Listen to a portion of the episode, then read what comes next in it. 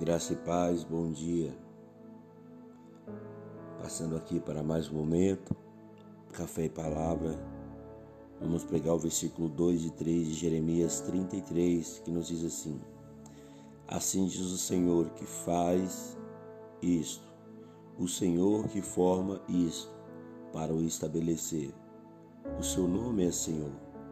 Clama a mim e responder-te-ei e anunciar-te-ei coisas grandes e firmes que tu não sabes. O segredo está no clamor, o segredo está na nossa busca diária ao Senhor. Como ontem pela manhã, é, o Senhor nos incentivando a orar E hoje ele nos traz esse direcionamento. Clama a mim e responder-te-ei. Em um mundo onde ecoa tantas vozes tentando se passar por pessoas boas, nós precisamos clamar o Senhor para que Ele traga sobre nós um direcionamento, para que Ele traga sobre nós uma resposta. E esse é o momento de nós orarmos. Amanhã estaremos indo às urnas decidir o futuro da nossa nação, decidir o futuro do nosso país. E nós só temos uma opção para continuarmos exercendo a nossa liberdade religiosa, a nossa liberdade como pessoas. E nós precisamos clamar ao Senhor para que Ele possa guardar nossas famílias, guardar a nossa vida e nos dar sabedoria para lidarmos com as situações da vida. Clama a mim e responder-te-ei. É a promessa do Senhor. O Deus de Israel dizendo: Eu vou interagir, eu vou abençoar, eu vou anunciar a vocês coisas grandes e firmes que tu não sabes, mas é preciso clamar, é preciso orar, é preciso buscar a minha face, é preciso buscar a minha presença.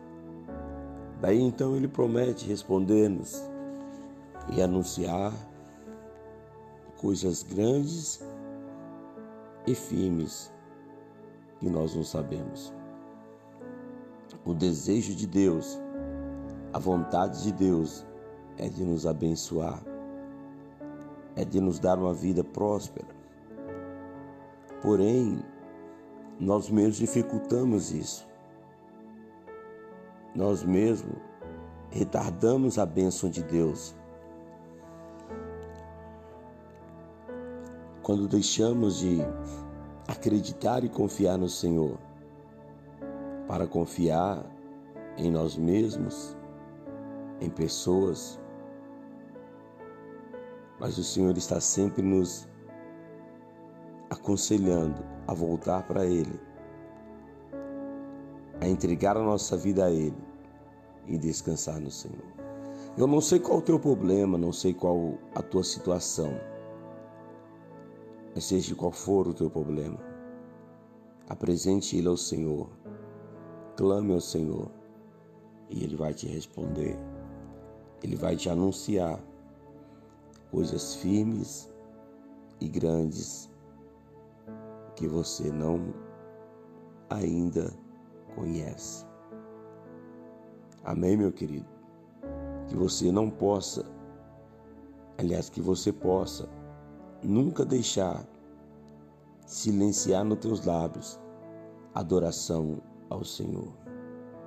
Que você não venha deixar de clamar ao Senhor, somente ao Senhor, pois só Ele pode mudar a nossa sorte. Tenha um dia abençoado.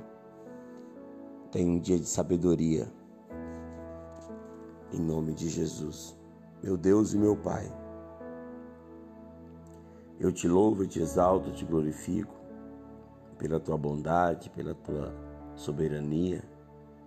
Eu te peço, meu Senhor, abençoe nossa vida, abençoe-nos, dando-nos sabedoria, dê sabedoria ao Brasil, para que eles possam, meu Pai, buscar o Senhor em todo o tempo, para que eles possam clamar o Senhor em todo o tempo, para que eles possam viver na tua presença em todo o tempo.